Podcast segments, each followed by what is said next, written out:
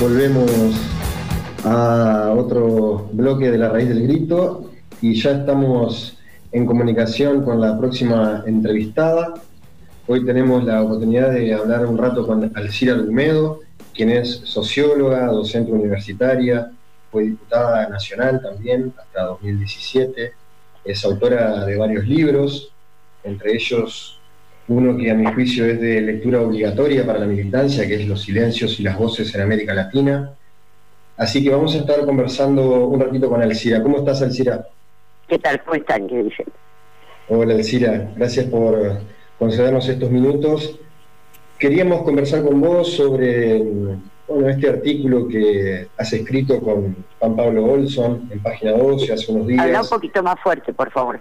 Sí, eh, te decía de que eh, queríamos conversar contigo sobre un artículo que escribiste con Juan Pablo Olson hace algunos días en el diario Página 12 sobre el Green New Deal, ah. esta propuesta de salida, digamos, alternativa a la crisis que estamos atravesando a escala internacional y queríamos en principio que nos comentes este, de qué se trata esta propuesta. Bueno, mira, en primer lugar, eh, lo que hay que ver es que en el sector occidental, o sea, en el campo occidental, tanto en los países centrales como en los periféricos, la pandemia fue un detonador que agravó y potenció una crisis que ya se venía manifestando. Incluso este, la directora del Fondo Monetario, eh, Cristalina Georgieva, ya había dicho que si la desigualdad en el mundo eh, y el comportamiento financiero no se revertían, se podía desatar una crisis similar a la del 30.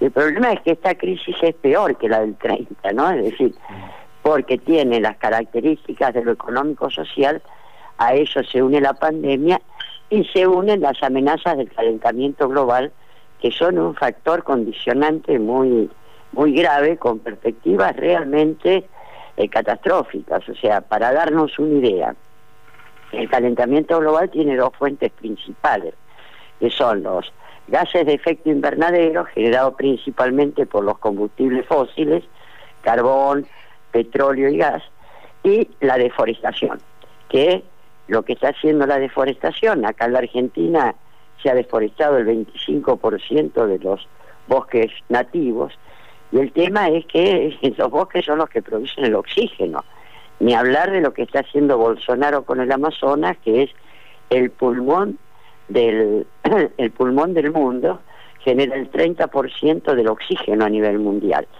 Y las perspectivas son eh, muy preocupantes. Por ejemplo, este mm, eh, astrofísico Stephen Hawking, no sé si lo ubicás, que tenía problemas físicos, un tipo brillante, este, planteó, él falleció en marzo del 2018 y por, poco antes de morir planteó que si en unas décadas no se revierten los factores que alimentan el calentamiento, el planeta puede entrar en un punto de inflexión con un proceso acelerado e irreversible de calentamiento que lleve a 150 a 200 grados centígrados. Te das cuenta que es el fin de la vida en el planeta. Entonces, este, estas son las amenazas que se plantean, mientras, por supuesto, algunos sectores como Trump dicen que no, que eso es un invento, etcétera, etcétera, y pretende seguir produciendo o, impulsando la producción de petróleo, gas, carbón, etcétera, o un loco como Bolsonaro que quiere este, incendiar la mitad del Amazonas para este, llevar adelante producción minera, agronegocios, etcétera, etcétera. El tema es que si uno analiza las, las salidas que se plantearon en la crisis de 1930, tenía por una parte lo que se llamó el New Deal, del presidente Roosevelt, que fue apoyado incluso por grandes, grandes eh, empresarios como Henry Ford, que para nada era una buena persona, muy por el contrario, pero como no era tonto, lo que él planteaba es que el éxito de su negocio dependía que los trabajadores tuvieran los ingresos necesarios como para comprar sus autos. Y esto llevó a lo que se llamó el New Deal, que fue una participación del Estado en la economía y como dinamizador de determinadas áreas este, y al mismo tiempo como garantía del bienestar del conjunto de la sociedad. Esto fue acompañado de un incremento de los salarios reales, una disminución de la jornada laboral, que llevó adelante verdaderamente un proceso de crecimiento. Lo que sucede es que la otra opción fue Hitler, que era salir de la crisis con un incremento de la industria de guerra y la eliminación de la población considerada indeseable. De alguna manera, cuando se habla del Green New Deal, lo que está planteado es que efectivamente, frente a la pandemia, evidentemente en los países occidentales se están diseñando dos grandes líneas. Por una parte, los sectores de la derecha este, republicana, con trampa a la cabeza y con un, con un gran ideólogo que es Steve, Bannon, este, que ha estado articulando un gran movimiento de derecha y ultraderecha con los sectores neonazis, neofascistas, etcétera, europeos, y que pretende articular en América Latina eh, esquemas de derecha que den respuesta a esto. Ahora, las respuestas que pretenden dar siempre con ganancia para los sectores de mayor concentración de la riqueza son inviables históricamente, pero lo pueden intentar. Este Green New Deal impulsado entre otros por un, Noam Chomsky, este, Naomi Klein, algunos, los que serían los sectores de avanzada este, en Estados Unidos, en Europa y proponen hacer en América Latina, desde cada uno desde sus perspectivas, una confluencia de fuerzas políticas, sociales, intelectuales, etcétera, en la definición de nuevos modelos de sociedad y Estado que sean capaces de dar respuesta a la brutal crisis social y al mismo tiempo a los desafíos de eh, la crisis ambiental. El tema fundamental es que es casi de carácter civilizatorio lo que se está planteando. Y por eso se llama Green Deal. Por supuesto, estas perspectivas, eh, lo que se respeta es que desde las particularidades se planteen, pero sí generar un gran movimiento que sea capaz de, dar batalla ideológica con la hegemonía neoliberal, porque si bien ha habido un fracaso rotundo de la crisis del neoliberalismo, como se veía con el Brexit de Inglaterra, creo que lo estaba mencionando, el Brexit de Inglaterra, los chalecos amarillos en, en Francia, eh, la ultraderecha, las ultraderechas en Alemania, con un crecimiento de la pobreza, un 20% de pobres en Alemania, lo mismo en Italia, etcétera. Un Trump que se volcó al proteccionismo porque la globalización había generado graves eh, consecuencias en términos de desindustrialización, etcétera, y en América Latina tenía que, al estallar la pandemia, ya había crisis en Colombia, en Venezuela, en Perú, en Chile y en Argentina. O sea, es un momento de grandes transformaciones.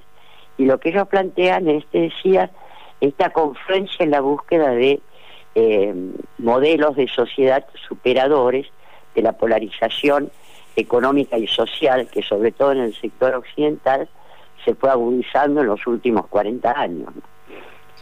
Alcira, uno puede ver en la Más fuerte, por favor. Sí, eh, ¿me escuchás ahí? No, tenés que ponerte más, más cerca el micrófono, me parece.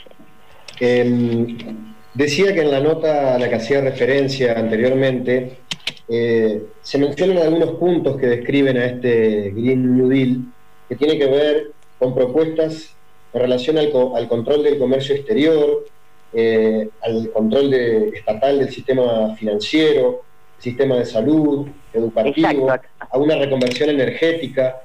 Eh, ahora, vos ves que esto es, digámoslo, posible en términos de la movilización social que se requeriría también para este tipo de transformaciones tan profundas? En el, Mira, el tema es que acá tenés, eh, lo que se está dando como una paradoja es que hay una movilización de la derecha y pareciera ser que eh, este tipo de propuestas no tienen base social. Lo que sucede es que las bases sociales de estos, básicamente los movimientos sociales, sindicales, etcétera, muchos de ellos están recluidos porque, a mi modo de ver con total corrección, se ha priorizado la defensa de la salud y de la vida. Y por eso en Argentina es casi uno de los países que mejor ha afrontado la, la pandemia. Después se habla de Paraguay y Uruguay, cosa que es muy meritoria, pero vos pensás que eh, tienen una densidad de población muy inferior a la Argentina, o sea, en, un, en una dimensión como la provincia de Buenos Aires, que sería Uruguay, y tiene tres millones y medio de habitantes, que vos lo tenés concentrados en una, una dimensión, una ciudad que es diez veces menor que eso, entonces tiene otras características.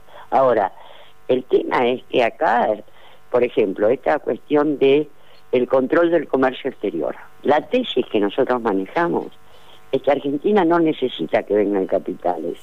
Lo que necesitan, lo que se necesita es frenar el saqueo que vienen reiterando los grandes capitales. Uno de ellos es en el sector del comercio exterior. Pues fíjate que yo siempre doy el mismo ejemplo, pero porque me parece muy significativo. Eh, Minera La Lumbrera declara a, decir, a declaración jurada, señala que este, exporta tres minerales. Ahora, dos geólogos de la Universidad de Tucumán analizaron el barro de exportación de Minera La Lumbrera, que se exporta en barro porque no se hace refinamiento acá en el país, y resulta que había 28 minerales de los cuales esos 25 eran en su mayoría las llamadas tierras raras, que son minerales estratégicos y fundamentales para todas las tecnologías de avanzada, teléfonos inteligentes, computadoras, robots y también para misiles y demás, más valiosas que el oro, y que sin embargo la vienen contrabandeando de una manera impresionante. Ellos evaluaron que eh, por año ese contrabando tiene un valor de 8.200 millones de dólares. Si te das cuenta, si, percibís que eh, de alguna manera la Barrick Gold y otras mineras no son más honestas que Minera La Lumbrera, y ahí nomás tenés como 15.000 a 20.000 millones de dólares de contrabando solo de, de mineras. Pero a su vez, eh, ojo, mineras que exportan oro, entre otras cosas, ¿no? Pero, pero a su vez, lo mismo pasa con las cerealeras. Entonces, si el Estado no pone, digamos, un eh, control que de manera tal de frenar estas formas de contrabando, una de las cuales Vicentín es uno de los de los ejemplos, este, siempre vas a terminar en situaciones muy críticas. La otra es el control del sector financiero. Este país no puede seguir habilitando la especulación financiera, los endeudamientos irracionales y la fuga de capitales, porque te das cuenta que en dos años Macri se endeudó en más de 140 mil millones de dólares y en esos dos años se fugaron 85 mil millones de dólares. Pues es la cosa que se pueden hacer con 85 mil millones de dólares. Esto es lo que hay que frenar, digamos, y poner con lo cual lo que sucede es que ponen el grito en el cielo porque todavía hay una hegemonía del pensamiento neoliberal. Entonces vos decís participación del Estado y parece que estuvieras insultando a la madre, ¿no? Es una especie de gran mala palabra. En momentos en los cuales la pandemia demostró aquí y en varios países más la importancia del Estado en el sistema de salud, porque ahí donde hubo una visión neoliberal de afrontar la pandemia, las consecuencias sociales y la cantidad de muertes ha sido descomunal. Es lo que pasó en Inglaterra, en Estados Unidos, en Brasil. Esa es la concepción neoliberal de abordar una, una problemática como la pandemia. Pero eh, todavía, a mi modo de ver, tienen una hegemonía ideológica por la cual se supone que la salida es el mercado. Y el mercado tiene nombre y apellido, en realidad el mercado son determinados grupos económicos que han tenido ganancias descomunales con este tipo de políticas de saqueo, que es lo que hay que frenar o no tiene salida este país, ¿no? Alcira, hoy mencionábamos esta reunión que hubo entre la CGT y Habla un poquito e más fuerte, realmente te escucho más. Sí. Eh, hoy mencionábamos la reunión que hubo entre AEA e y la CGT con una serie de puntos que salieron en un comunicado, eh, básicamente, eh, digamos, a imagen y semejanza del planteo empresario.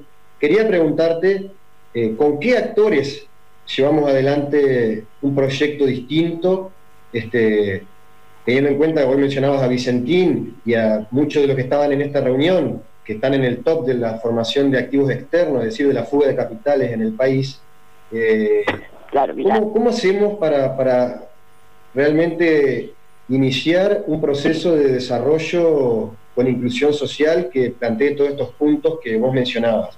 ¿Con qué actores? yo creo que acá la clave es cuando tengas la capacidad de demostrar la participación y las demandas sociales. O sea, era lo que te decía, hasta ahora lo único que se moviliza es la derecha, porque como son anticuarentena y demás, entonces te hacen manifestaciones en apoyo de Vicentín y en contra de la cuarentena, etcétera. Ahora, si vos pudieras movilizar los, los movimientos sociales, los sectores sindicales, los sectores universitarios que te apoyan, sectores de juventud y demás, multiplicas por 30 las manifestaciones de ellos. Pero el problema, el que te decía, es que están recluidos tratando de priorizar eh, la defensa de la vida. Vos fíjate el, el, el tema que parece que tendría que ser un gran orgullo para todos, y es el hecho de que mientras en Estados Unidos, en Inglaterra, y ni hablar en Brasil